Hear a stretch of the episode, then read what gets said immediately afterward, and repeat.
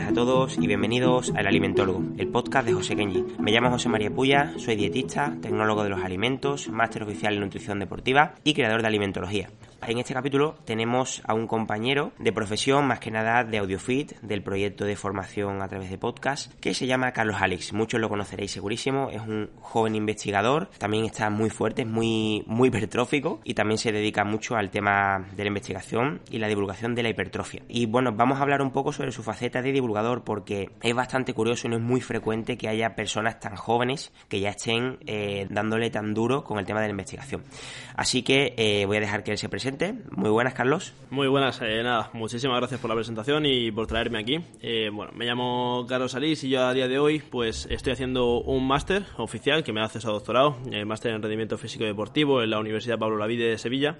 Hice la carrera de Ciencias de la Actividad Física y el Deporte y bueno, al final eh, conseguí empezar a adelantar trabajo que, sobre mi doctorado, que ahora comentaré cómo empezó toda esa historia. Y nada, ya tenemos algunos trabajos publicados. A día de hoy, pues estamos que vamos a publicar en breve, es el tercero. Y pues bueno, muy contentos. Estamos ahí peleando contra los revisores un poquillo y, con buenos debates y, nada. Espero que dentro de poco se, se publique este nuevo artículo. Vale, Carlos, coméntanos como, como conceptos generales, ¿qué proyectos eh, te dedicas actualmente, ¿no? A nivel profesional. A nivel profesional, eh, bueno, yo estoy dentro de un equipo, el Batman Team, en el cual Sergio, Eneco y yo, bueno, pues llevamos la programación del entrenamiento de, muchos que confían en nosotros. Además, también estoy en proyectos de formación junto a Sergio también y junto a Eneco y, como has dicho, también en AudioFit. Entonces, pues bueno, tenemos varios, varios proyectos en mente de cara a, bueno, divulgación, formación, eh, tanto Sergio como Eneco como yo estamos metidos en investigación. Entonces, pues bueno, también lo que vamos investigando y el conocimiento que adquirimos gracias a nuestro doctorado, a, lo que investigamos y de lo cual leemos, pues también queremos transmitirlo y llevarlo un poco a la aplicación práctica de cara pues a que la gente lo pueda usar en un gimnasio para programar su entrenamiento, para conseguir resultados en cuanto a hipertrofia, fuerza y demás. O sea que realmente te dedicas tanto a la parte experimental, o sea, eres entrenador, eh, entrenador personal, mm, científico, o sea, o joven investigador y divulgador, las tres facetas, ¿no? Sí, es eso, tengo ahí un poquito los tres frentes abiertos y, nada, uno se complementa con otro al fin y al Y tío, ¿cuál te gusta más de las tres? Esta es complicada, ¿eh? Hostia, es jodidísima esta pregunta, ¿eh? A ver, ¿cuál te gusta para mí la base es la investigación.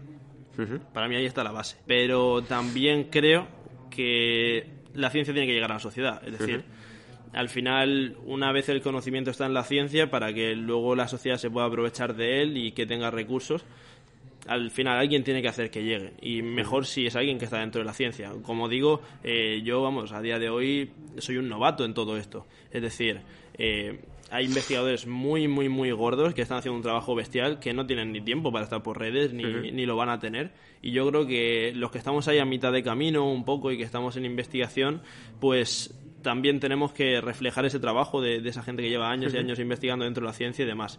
Luego, la parte aplicada, lo que es el tema de entrenamiento, a mí la verdad es que también me encanta. Es decir, yo siempre lo he dicho que es como no sé cómo elegir entre, entre esas tres facetas y creo que siempre las voy a tener abiertas.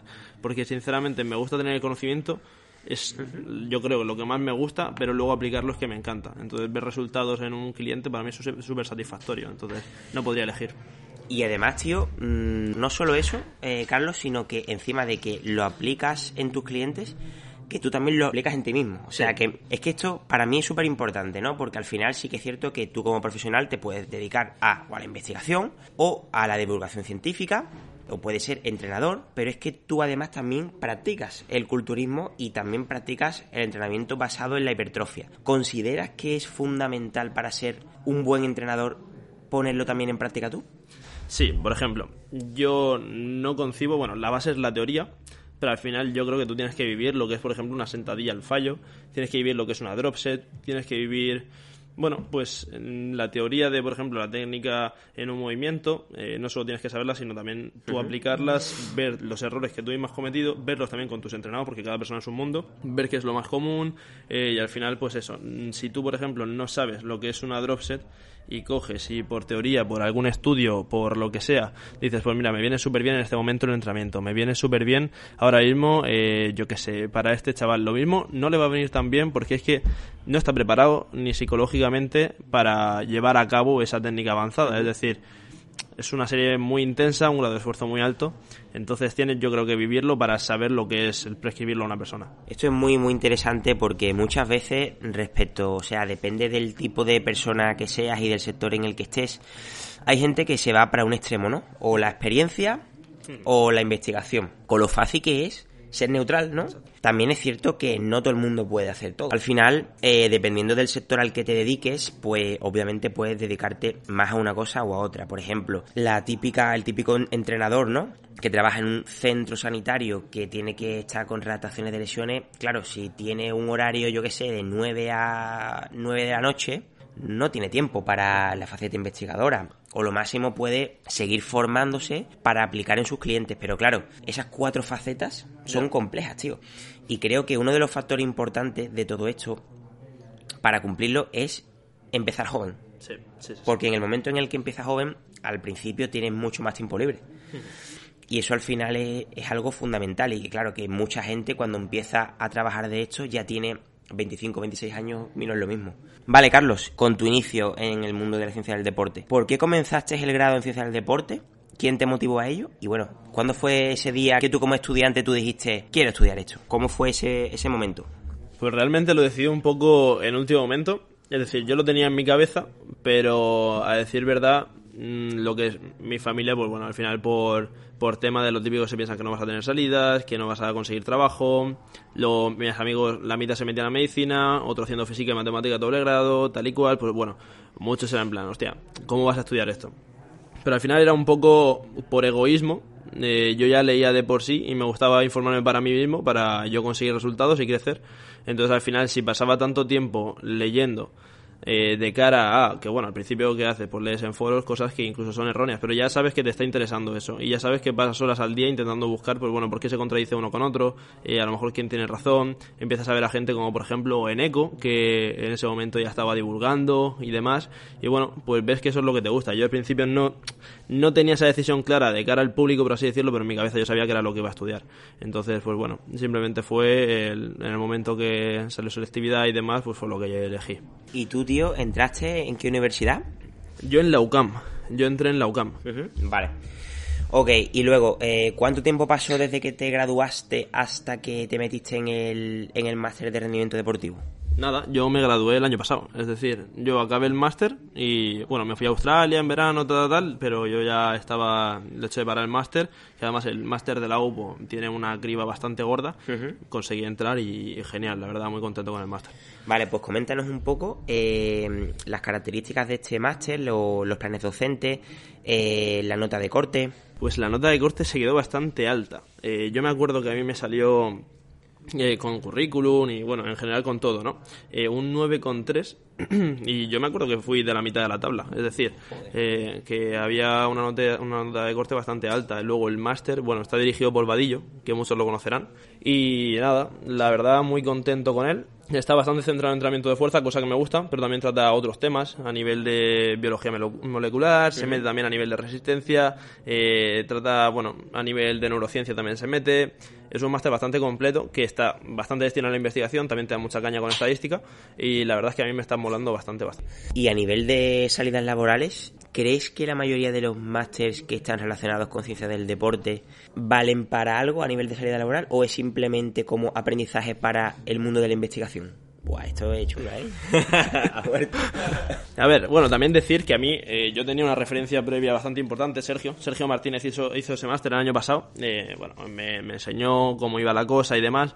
Había cosas que no me gustaban, cosas que sí, pero respecto a lo que yo había visto en otros máster, que no voy a mencionar las universidades, pero eh, pues bueno, me gustó más, ¿no? Al final, yo, si te soy sincero, el máster lo hice por el doctorado, para ser sincero, en plan, yo lo hice para tener acceso al doctorado, no te voy a mentir. Pero luego también me llevé una grata sorpresa y es que, bueno, al final hay profesionales grandísimos, por ejemplo, Calvet, eh, bueno, el propio Vadillo, eh, bueno, te vienen muy buenos profesionales al máster y muy buenos científicos eh, que te pueden ayudar a, a quizá, pues si no has leído, a mí algo que me ha gustado bastante, si yo, por ejemplo, que no estoy metido demasiado en el tema de resistencia, que no leo sobre ello prácticamente, solo por curiosidad alguna vez y demás, pero poco más, pues coge, te viene Calvet y, y la verdad es que te enseña en, pues eso, dos fines de semana, de nueve horas por día, eh, vamos, al final 18 horas en, en, cada fin de semana y demás, y te enseña, pues bueno, gran parte de, de la evidencia actual que hay sobre ello y demás, entonces la verdad me parece bastante útil.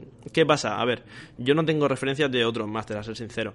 El mío, si, como opino como todo, si no lees por tu cuenta, no tienes una buena base, no te interesas por ti mismo, mm, olvídate, por mucho que hagas el máster, eh, bueno, pues te vas a encontrar alumnos de todo tipo, ¿no? Alumnos que simplemente van ahí por tener el título y alumnos que realmente pues aprovechan el, profesorado que tienen y lo exprimen al máximo y debaten y, y bueno, entonces yo, el máster que estoy haciendo sí creo que sirve, pero también creo que si estás ahí, no, es decir, no por el hecho de estar ahí vas a aprovecharte de él.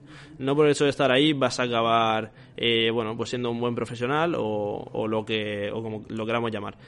Respecto a otro tipo de máster, pues bueno, sí que tengo referencias más malas, pero yo de momento he tenido suerte. Vale, hemos dicho que tú realmente estás más especializado, por lo que lees y demás, en hipertrofia y fuerza, ¿no? Más en hipertrofia que fuerza. Y sí, tema neural. Vale. Coméntame, ¿qué características crees que debe tener un buen investigador de ciencias del deporte en tu temática? Yo, como he dicho, soy un novato en todo esto, es decir, yo en la investigación estoy empezando, pero de mi humilde opinión podría decir que mucha curiosidad, mucha, mucha curiosidad, eso sería la base Luego, primar un poco eh, las ganas de aportar antes que el currículum y publicar el máximo posible en cantidad. Primar un poco la calidad, quizás. También el hecho de no tener miedo a que salgan resultados que contradigan lo que tú creías o que no salgan resultados, simplemente que no veas ningún efecto y tengas que, bueno, como todos sabemos, hay gente que modifica los datos, ¿no? Que al final los quita muestra o que, bueno, pues hace cierto tipo de prácticas que en la ciencia no deberían darse y que simplemente por ego. Por ego de que salga lo que tú creías que iba a salir y, y creo sinceramente que es un gran error y que lo único que hace es lastrar el conocimiento en vez de aportar a él. Sin más, creo que eso, quitarse el ego de en medio, tener mucha curiosidad, ganas de hacer el trabajo bien y no rápido, es decir, una metodología correcta conlleva pues su esfuerzo, su trabajo, mucho más que una que no lo es. Entonces creo que ahí está la base de todo. Bueno, Carlos, muy interesante. Y ahora me gustaría que unieses un poco, que conjugases tu objetivo y tus proyectos a largo plazo con, el mundo de la investigación, con la tesis doctoral, y que, lo, y que me comentases un poco cómo empezaste en la investigación, quién te lo propuso, qué objetivos tenías en un principio, qué objetivos tienes ahora, qué objetivos tienes en un futuro, si te quieres meter en la universidad. Al principio, un objetivo que yo tenía era entrar en la universidad. Me, gustaba mucho la idea de ser profesor de universidad. Eh, sinceramente, viendo la realidad un poco, y con lo a gusto que estoy con mi trabajo a día de hoy y demás, como ya he hablado a veces con compañeros como Neco y como Sergio, pues eh, todo dependería, ¿no? Al final, el mundo de la universidad me encanta, pero hay, pues bueno, X universidades que funcionan de una manera, X universidades que funcionan de otra. Entonces, no estaría dispuesto a, lo que sea, por así decirlo, por entrar a la universidad. Eh, pero sí que es una idea que, que me gusta. Pero no sería, por así decirlo, eh, todo mi tiempo dedicado a la universidad, quizá, a día de hoy así pienso, sino que me gustaría también, eh, pues bueno, tener tiempo para otros proyectos aparte y, demás. en cuanto a cómo empecé, yo empecé, eh, bueno, en primero de carrera tuve a un profesor, se llamaba, bueno, se llama, no, se llama Javi Sánchez, y, nada, yo lo tuve en Fundamentos Conceptuales, en la primera asignatura, el primer cuatrimestre de primera carrera, donde empezamos a hablar sobre ciencia. Él me estuvo comentando, pues bueno, experimentos que estaban llevando a cabo, me vio que estaba interesado y demás. Y nada, pues yo le empecé a preguntar. Y cuando le empecé a preguntar, pues bueno, me presentó a, algún que otro investigador más, que a los cuales yo le preguntaba mi duda sobre investigación, yo tenía cero idea sobre el tema, no sabía ni, cómo se realizaba un estudio científico, ni nada de nada, y ahí pues les pedí echar una mano. Eh, nada, simplemente, bueno, algunos días sí que fui a, ver el trabajo que estaban haciendo, demás, pero que yo no podía ayudar en investigación, estando el primer cuatrimestre de primera carrera, lo que me dijeron es, espérate al año que viene pides la, la beca de alumno interno y demás, y, nada, eso hice. Entré, bueno, en un grupo de investigación que, bueno, sí, entré en un grupo de investigación que, que al final no resultó ser lo que yo esperaba. Y pues aprendí muchas cosas, eso es cierto, pero eh, también aprendí pues tanto cosas buenas de la investigación como cosas malas y lo que me gustaba y lo que no me gustaba, aunque claramente mucho me queda por aprender y, y demás. Pero ya fui viendo cómo funciona y al año siguiente, cuando tenía que echar de nuevo la beca de alumno interno, conocí a Gonzalo Márquez, que es mi, actual director de tesis, Eh, y en la primera clase con él, eh, pues me interesó, ¿no? Un poco, eh, bueno, pues su clase me gustó bastante, la forma en la que lo expresaba, la pasión que se le veía por lo que, por lo que hacía. Estuve hablando con él y demás, y bueno, pues él y algún que otro profesor me ofrecieron unirme a sus distintos grupos de investigación. Y yo pues me fui de cabeza con Gonzalo. Y pues empecé en tercero de carrera. Qué bueno, tío. En tercero de carrera, el primer cuatrimestre, estuve ayudando a David Colomer, que va a defender su tesis enseguida y que es un compañero bestial y para mí ha sido, eh, pues bueno, también una referencia que he tenido ¿no? en el laboratorio y demás y, en el cual pues he compartido muchas opiniones, he debatido, me ha ayudado, me ha enseñado papers, en su primer momento cómo funcionaba todo dentro del laboratorio y ya pues en el segundo cuatrimestre de, de, tercero de carrera Gonzalo pues me propuso llevar a cabo pues el, el primer experimento por así decirlo en el cual pues mi compañero Giancarlo y yo lo hicimos en el, bueno, en el gimnasio de la UCAM y demás, nos llevamos material del laboratorio ahí y bueno, pues fue el, primer experimento que tuve el placer de, hacer y ahí empezó en tercero de carrera, empecé a, a, investigar, por así decirlo. Y nada, todo muy bien. Luego ya surgió la, ese mismo año, surgió comenzar la revisión sistemática con metaanálisis que publicamos el año pasado y, y, bueno, todo muy bien. Ya a partir de ahí empezó todo rodado. Importante, ¿actualmente cuántos estudios tienes publicados? actualmente publicados como tal, uno como autor principal y otro que, bueno, que soy el tercer autor. Y ahora mismo pues hay otro eh, que está que se supone que va a entrar ya tras una minor revision. Qué bueno. Y pues tenemos otros a punto de, enviar básicamente. Y el, la revisión sistemática esa que tienes es JCRQ 1. Q1. Wow, tío, Q1. Para el que no lo sepa, se categoriza respecto a, a, las revistas de alto impacto, ¿no? Siendo la Q4 la de, la de menos, ¿vale? Y siendo Q1, pues la, la revista de más alto impacto, ¿no? Por lo tanto, podríamos estar hablando que es eh, un estudio de una calidad científica muy, muy alta y siendo eh, primer autor, pues, pues imaginaos. Entonces, actualmente, eh, esos estudios que te quedan por publicar los vas a querer meter en, la, en el compendio de artículos científicos para la tesis? Sí, a ver, eso lo estuve hablando con mi director de tesis y demás. No sé muy bien hasta qué punto, porque claro, es lo que estábamos hablando antes, depende de la fecha de publicación, puedes usarlos, puedes no usarlos. Eh, no sé si hay, pues bueno, ciertas exclusiones que puedes usar para meterlos, pero sí, se supone que sí. Yo quiero hacer la tesis eh, por compendio y sí, se supone que van a ser parte de mi tesis. Qué bueno, tío.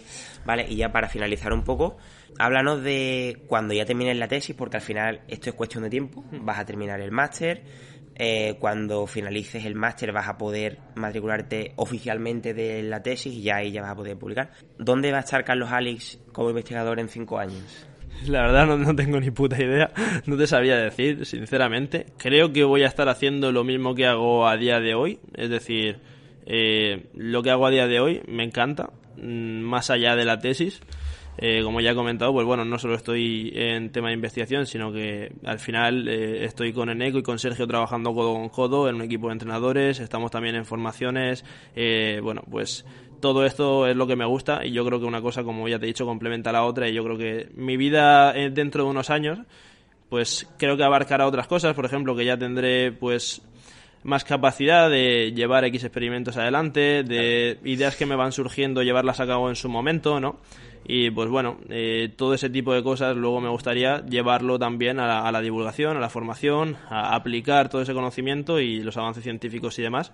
Y pues sinceramente no sé dónde estaré, porque no sé ni dónde voy a estar el año que viene, que se supone que me tengo que ir unos meses a Galicia, que luego tengo que ir para allá, para acá, pero, pero bueno, donde esté seguramente estaré haciendo lo que me gusta, igual que lo hago a día de hoy. Y mm, esto supongo que más o menos no lo puedes responder. ¿Todavía te entra esa, esa cosita por llegar a ser profesor de universidad? Sí, sí, sí. Sí, claro que sí. A mí me encanta. Lo que pasa que, eh, pues al final tú cuando tomas una decisión, acatas tanto lo bueno como lo malo y, pues bueno, eh, al igual que pasa con cualquier otra cosa, estás rechazando otro tipo de cosas que podrías hacer en parte. También dependiendo de eso, de la política de la universidad y demás, pues hay universidades que no te dejan entrar en otros proyectos, con lo cual pues yo no acataría, por así decirlo, con ese tipo de condiciones y en ese caso no entraría, pero para mí ser profesor de universidad sería mm, la hostia, en plan, a mí me encantaría, pero claro, eh, también hay que poner en una balanza, ver todo lo bueno que tiene y todo lo que me gusta, porque me encanta. Pero si te quita muchas otras cosas que a lo mejor superan lo bueno que te da ser profesor de universidad, pues quizá no, no me gustaría serlo. ¿Y no crees que, o sea, que por ejemplo, si lo, si te quieres meter de profesor de universidad por pasión, ¿no crees que te podría venir bien el puesto de, de asociado? Sí, sí, sí, sí, sí, sí, perfectamente. Sí, lo, he pensado y perfectamente. Porque el de, bueno, el de ayudante doctor, titular y eso, eso es una carrera de... Esto es muy complicado.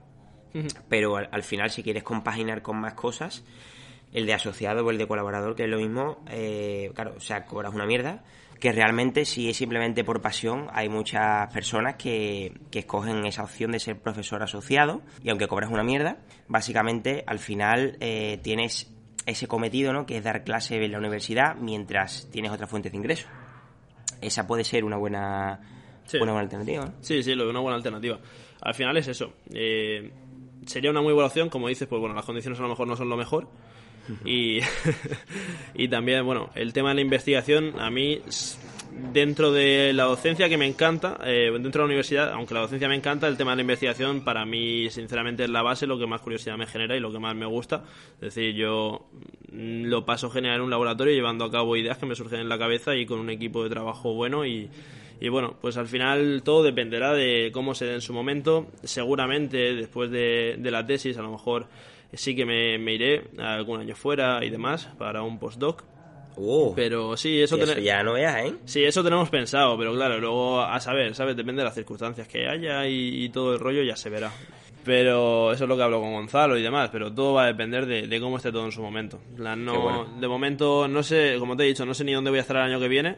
Se supone que aquí, y yendo y viniendo a Galicia y demás, al laboratorio cuando tengamos que hacer cualquier experimento, pero vamos, no te sabría decir a día de hoy. Pues nada, la verdad que ha sido un placer, tío ha sido un placer porque, vamos, no sé si, si te han preguntado este tema, pero bueno, quería que era bastante importante porque cuando te hacen entrevistas y cuando haces ponencias, siempre te centras mucho en el tema de la hipertrofia, que es lo tuyo, pero creo también que es interesante que te pregunten sobre otras facetas como esto. Pues nada, espero que, que vuelvas por el alimentólogo, que seguro que sí.